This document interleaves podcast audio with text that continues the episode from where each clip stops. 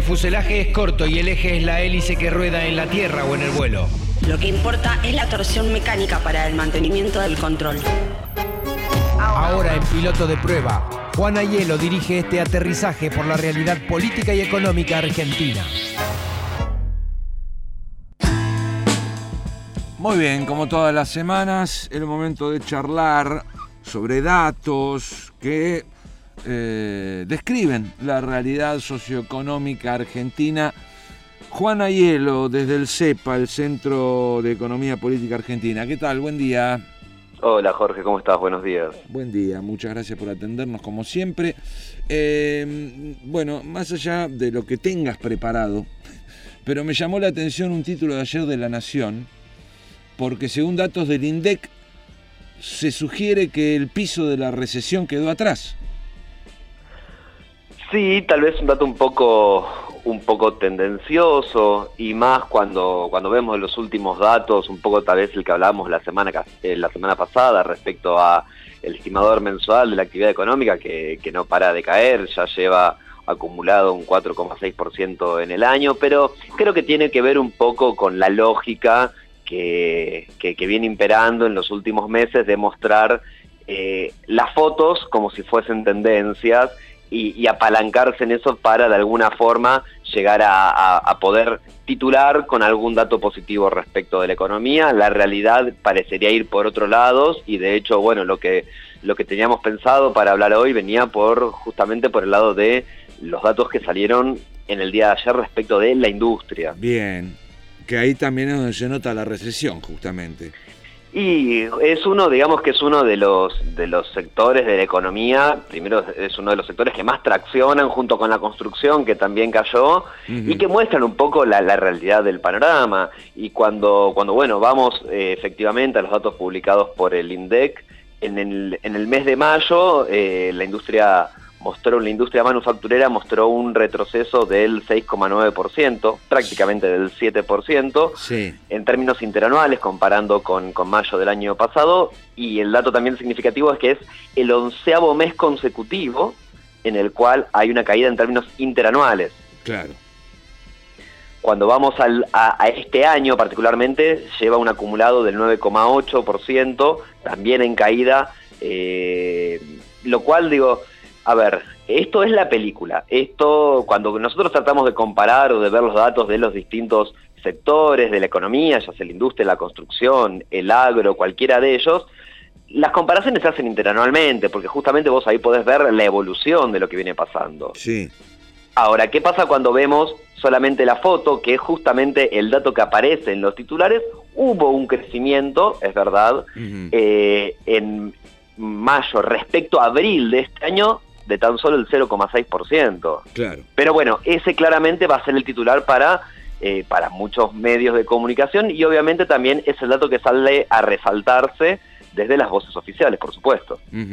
Claro, Digo, me parece que es esto, es hacer, es, la diferencia es, los dos datos existen y son reales, hubo una caída interanual del 6,9% y hubo una, un aumento mensual, intermensual del 0,6% depende del actor, creo que va a ser más foco en uno o en otro. Uno, por lo menos desde mi punto de vista, muestra más una tendencia y el otro es solamente una foto de lo que pasó de un mes hacia el otro. Igual estamos siempre por debajo del cero. Por supuesto, por supuesto.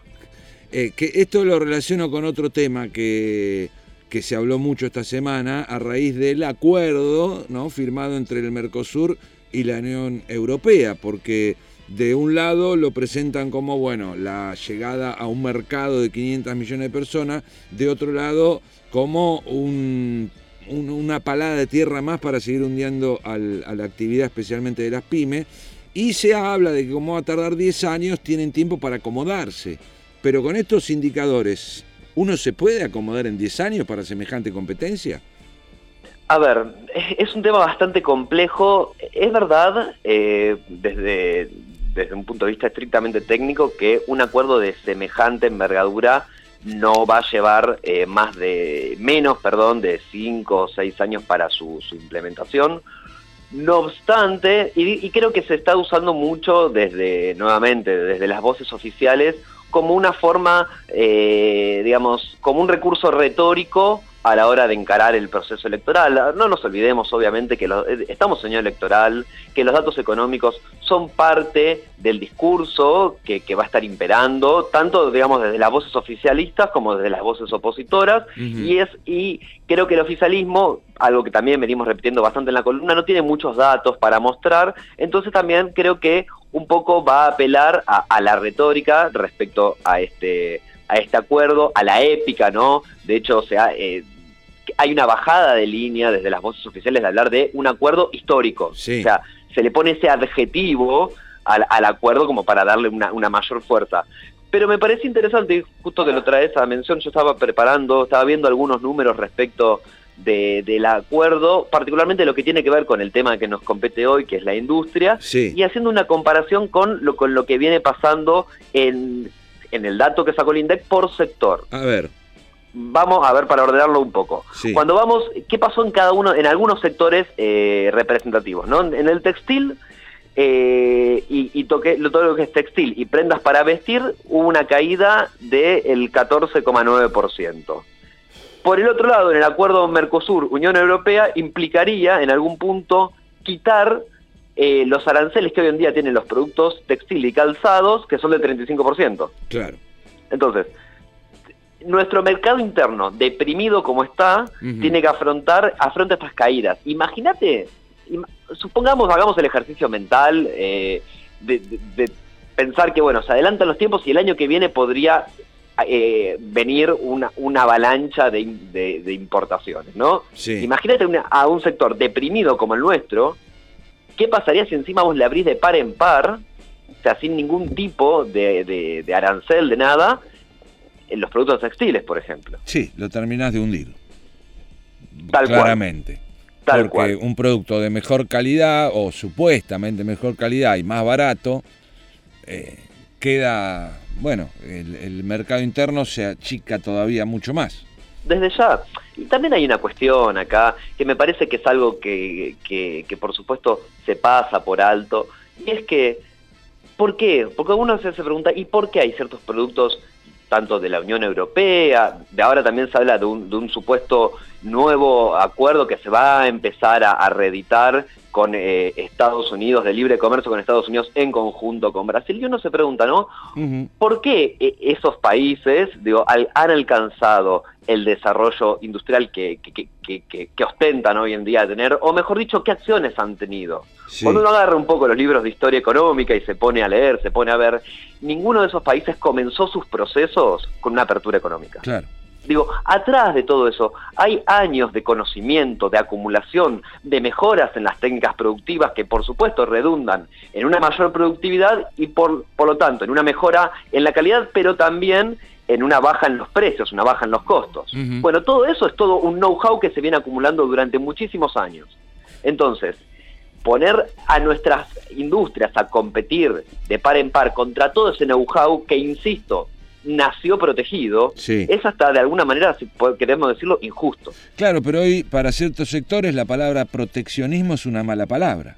No, desde ya, pero bueno, viene todo esto anclado en un discurso a partir a partir del cual, digo, somos ineficientes per se, digo, y creo que también, probablemente hay haya muchos sectores que sea, en los cuales afuera sean muchos más eficientes, pero insisto con, con, el concepto al cual quiero ir, esa eficiencia se logra a través del paso del tiempo, de la acumulación del conocimiento, de las mejoras de las técnicas productivas, por ende de una baja en los costos, y eso requiere una protección. Claro y también en esto de la mejora de las prácticas productivas, eh, un poquito de, apoyo a la ciencia y a la técnica, ¿no?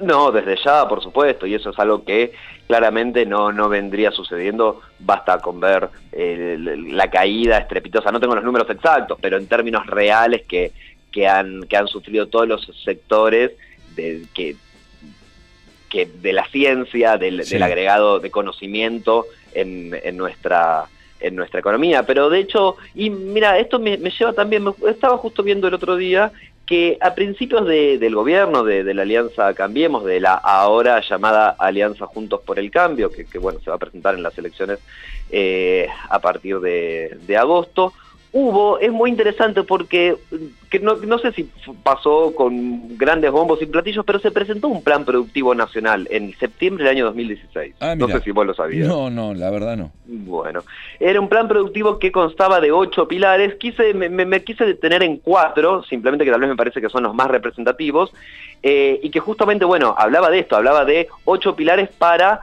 apalancar la producción eh, en el país. Uno de ellos hablaba justamente de lograr el costo de financiamiento más bajo de la historia. Volvemos a cómo se habla siempre de lo histórico, ¿no? Sí, sí, eh, Para las pymes. Estuve haciendo un poquito de búsqueda eh, esta mañana cuando preparaba la columna y me metí en algunos, en algunos principales bancos, tanto públicos como privados, y no encuentro en la mayoría tanto para los créditos productivos como para los créditos para capital de trabajo, no están publicadas las tasas.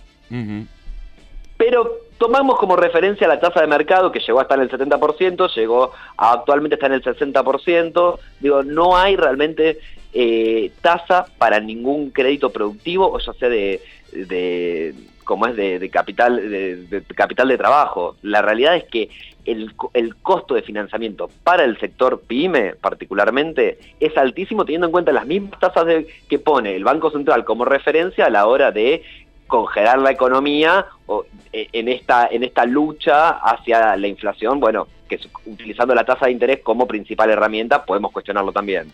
Pero e, está muy bueno hacer esta comparación entre los pilares que en algún punto el gobierno eh, proponía y lo que pasó en la realidad. Claro.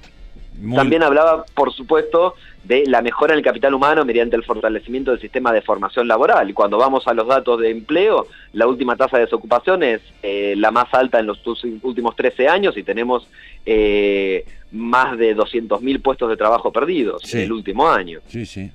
Se hablaba de un ambicioso plan de infraestructura para garantizar el suministro eléctrico a las empresas y sin embargo el tarifazo eléctrico y de gas es uno de los que más ahoga a, las pymes en nuestro país. Y por último, se hablaba de generar mejores condiciones para nuevos emprendimientos. Y yo creo que un nuevo emprendimiento, y particularmente si se va a hablar de una empresa pyme que va a producir o que va a prestar un servicio en nuestro país, necesita mínimamente un mercado interno. Claro. Que no Caída del salario real, alta tasa de interés y tarifazo, yo no creo que generen las condiciones para eh, para el crecimiento de nuevos emprendimientos. Claro.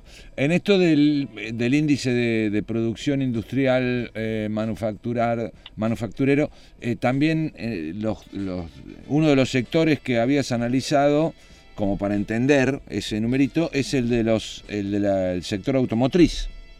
Bueno, sector automotriz con una caída que no encuentra piso, el sector automotriz mes a mes cuando el INDEC publica el IPIM o cuando también las mismas consultoras privadas, las cámaras empresariales eh, eh, eh, publican sus, propios números, no encuentra caída este mes particularmente respecto a mayo de, perdón, en mayo respecto a mayo del año 2018 cayó un 25,5% y acumula en el año un 26%. Y si vamos, volvemos a hacer el, el, el paréntesis, o mejor dicho, el paralelo con el acuerdo, con el, el entre Mercosur y la Unión Europea implicaría justamente eliminar aranceles por el 35%, no solo en los automóviles, sino también en piezas de autos, lo cual le pegaría directamente a lo que es el mercado de reposición argentino. O sea, todas aquellas empresas que fabrican piezas, tanto para las terminales como para el mercado de reposición. Claro, claro, porque si bien no hay eh, marcas de automóviles eh, estrictamente argentinos, son todas empresas internacionales, sí se producen las autopartes. Eh.